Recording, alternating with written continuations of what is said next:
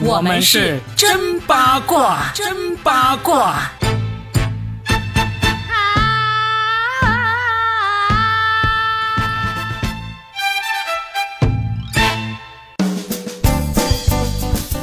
欢迎来收听我们新的一期真八卦，我是算一卦罗宾，大家好。大家好，我是八一八佳倩，今天又要扒关于明星离婚这件事情了。我真的觉得，我们干脆就把这个节目名字改叫做《婚恋观》，以及婚姻与家庭。婚姻八卦观，恋爱与离婚。对，但是今天我们说这个离婚的明星呢，可能对国内的观众来说没有那么熟悉哈。对。他是一个美国人啊，叫做黄阿丽。嗯。那他实际上是一个具有越南和中国血统的美国人。嗯。在美国出生长大，然后呢，在美国工作。几年前。挺着一个大肚子上舞台讲了一个脱口秀专场，大肚子，然后是豹纹装，对，然后呢就红了起来。红了起来之后呢，就因为你知道脱他是脱口秀演员嘛，脱口秀演员需要一个一到两年的时间才能展出一个专场，然后呢，等到他展出第二个专场的时候呢，那个网飞又给他拍了一次专场。他又挺着大肚子上来了，第二二胎的时候，二胎的时候上来讲了。难怪哦，就是你永远在社交平台上看到他，都是一身豹纹超短裙，以及挺着一个大肚子，还有戴着一个黑呃一个框框眼镜。我觉得这个反而成了他很标志的一个形象。是的，哎，非常棒啊！就是从这个营销的角度来讲，他很成功的立住了一个人设，而且他吐槽的内容大部分，我知道他最开始出圈就是说他是怎么样拿下他那个哈佛的高智商的老公，而且对人称哈佛吴彦祖哦，大家可以去看一下，确实长得挺帅的，而且听说后来因为他红了之后，他这个哈佛的那个吴彦祖老公也跟着他一起红了，甚至有些人。去看他的那个专场脱口秀的时候，不是为了看他，而是为了去看他那个老公，是去为了看她怎么吐槽她老公。嗯啊，这黄阿丽她在第三个专场的时候呢，就终于没有三胎了啊！第三个专场她就终于 肚子终于瘪下来了，瘪下来了，穿着一身红色的那个服装，豹纹依然不是豹纹，那是依然是非常抢眼睛的红色，然后有黑色的纹路啊，是豹。兄弟，你不懂女人的审美。不好意思，我不知道原来世界上有这么多种豹。就像我一个闺蜜说的，她说我是一个条纹控，她的家里面有横条纹、竖条纹、细条纹、粗条纹、红条纹、绿条纹、黑条纹，在她老公眼里只有一个衣服。她说：“老婆，你为什么每天只穿一件衣服？” 实际上，她的条纹大概能够，如果细分出来，应该有差不多二十个款式，还因为还有长袖的、中袖的、短袖的、无袖的，在你们男人眼里就一件。条纹，确实是这样啊。不过呢，为什么这个黄阿丽值得我们今天拿出来说一说呢？就第一个是她三个专场的内容，其实都是非常的大女主的。嗯，她在里面有讲到了很多女性工作的不容易，以及女性成功有多么的艰辛的这么一个过程。而她也确实是因为凭着这三个专场，她现在已经是欧美的。第一线的女脱口秀演员了啊，厉害！就绝对是在这个一就前五名的女脱口秀演员这个行列。嗯，因为她讲的这些内容里面有很多都是跟她老公有关的，然后她也讲到了，就当初她是呃，就是因为看中她老公啊，有颜有钱啊，家里条件好，智商有智商，所以呢就嫁给他，希望能够当一个躺平了什么都不用干的这么一个家庭主妇。他还有一段言论特别有意思，在所有人都鼓吹女人要独立、要赚钱的时候，他说：“女人们为什么要暴露这个秘密？其实大部分人不就是想要在家里面吃着薯片、看着电视、喝着可乐，然后指挥着这个男人帮你赚钱吗？为什么要鼓吹一定要女人独立啊？”哎，我其实觉得他虽然是用段子的口吻讲，但事实上他也道出了一个残酷的真相。事实上，现在我们都在鼓吹大女主。很多大女主只不过是被生活所迫而已，有谁真的很想要冲到前面像个男人一样？有那句话叫做什么？女人当男人使，男人当牲口使，也是一个段子。但事实上，其实是对女性的某种不公平。为什么要把一个女人当男人来使呢？女人就是女人，并不是说我们不可以像男人那样干活，而是男人有男人的优势，女人有女人的优势，我们在各自的那个领域发挥我们的优势和特长就好了。嗯，为什么非要逼着一个女人像男人一样抹平了她女性的特色，就代表着？她很完美了吗？她是大女主了吗？她就够独立了吗？那如果她能够做全职主妇，她能够把家里做得特别棒，每个角落或者说她的孩子，她的教育也做得很好，她在这份职业里边，她也没有觉得憋屈的话，事实上她也同样是一个大女主，也是一个独立女性啊。为什么就得不到你们男人的尊重呢？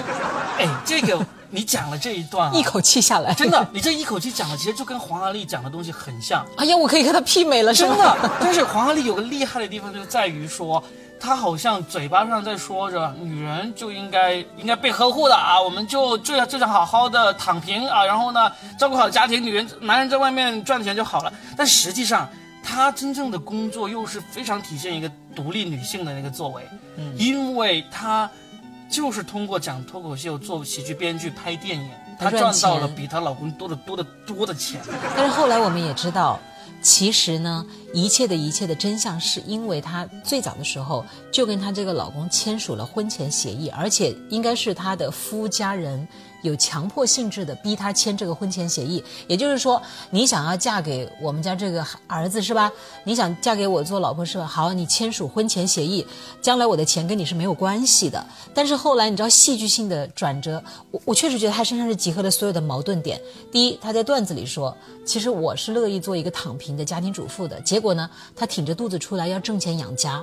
第二。一开始签婚前协议，人家是为了防着他，说你不能够把我这男人的钱给撬走了。结果最后，她要感谢的是这份离婚协议，反而阻止了她老公把她的钱撬走。因为她老公后来听说，就好像还破产，还是说欠债？没有没有没有欠债。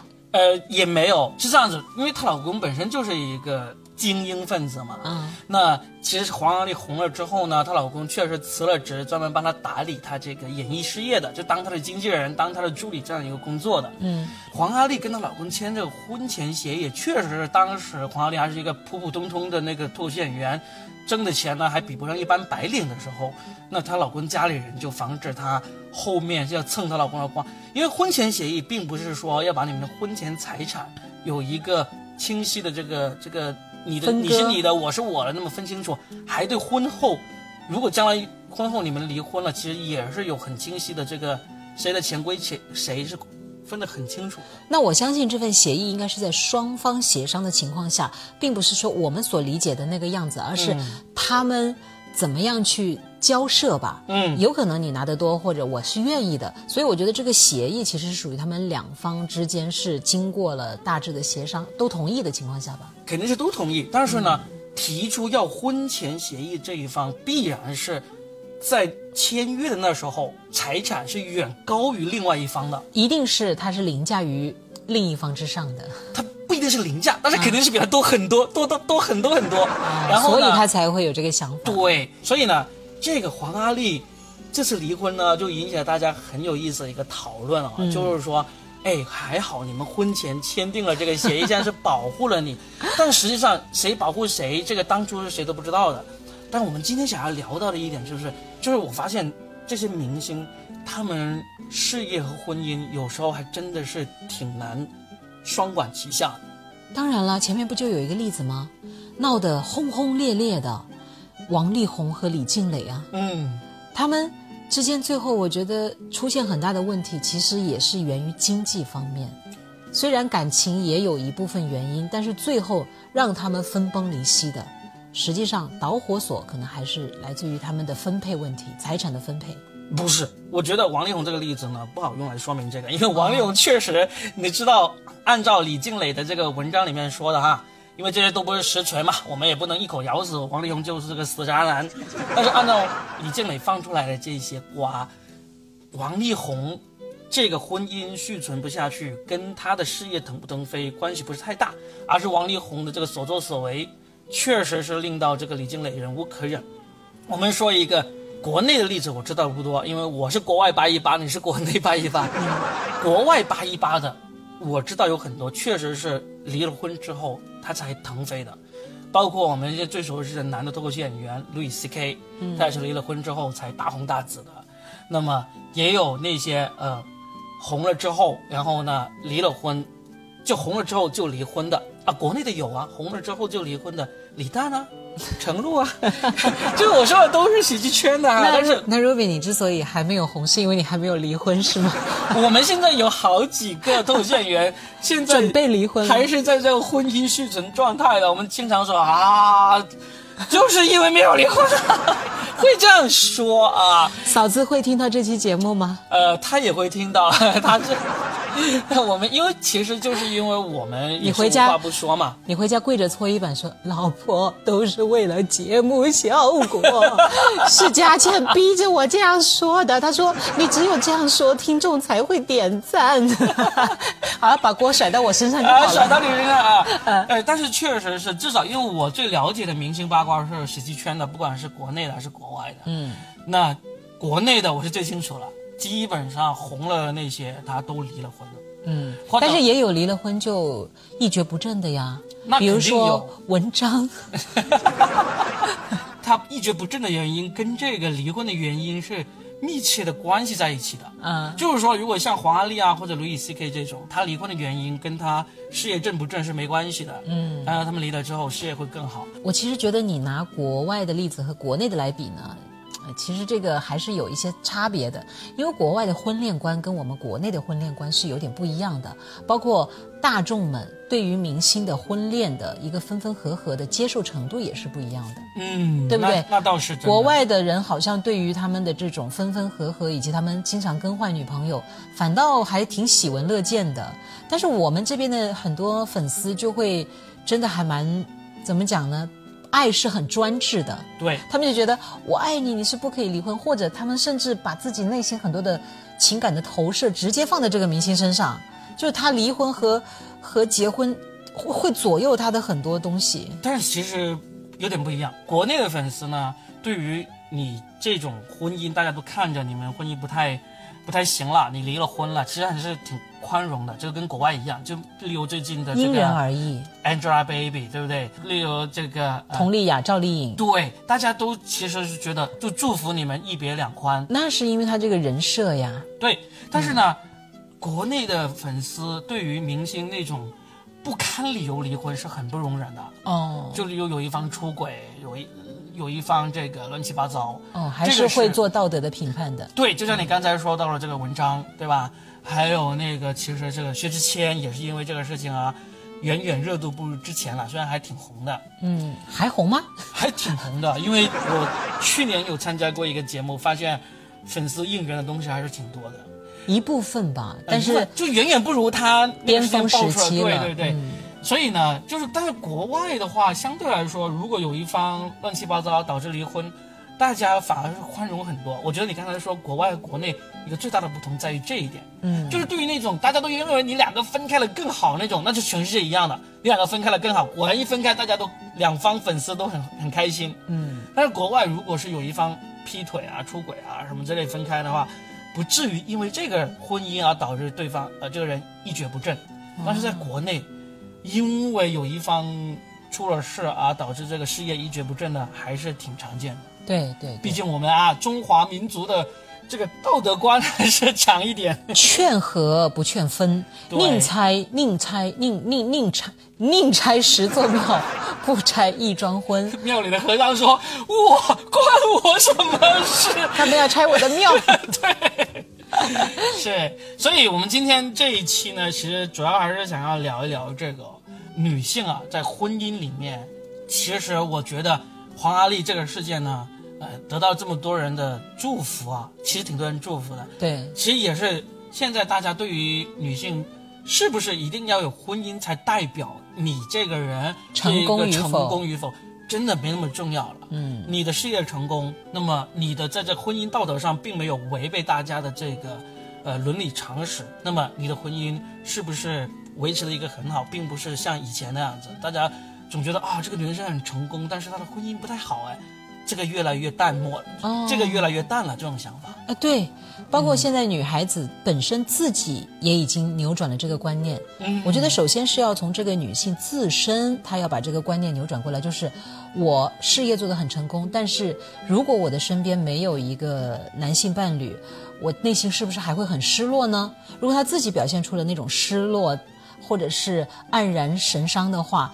其实别人是能够感觉得到的，但如果他自己呈现出来的状态就是，就像阿黄阿丽一样，能够在舞台上面，并且用他自己写的书也好，讲的段子也好，来告诉大家，哇，这场婚姻其实有他我很幸福，但是如果有一天他不得不结束的时候，我依然很开心很幸福，并且我的人生。并不会因此而怎么样的时候，这个是所有人都能够感觉得到，舞台上的人能感觉得到，台下的人更能够感觉得到，因为有些东西是瞒不住的、藏不住的。就比如说，当年林忆莲有首歌，是李宗盛为她写的，叫做《不必在乎我是谁》，对不对？嗯。里面有句歌词是这么唱的：就算有人听我的歌会流泪，但我依然渴望有人来爱。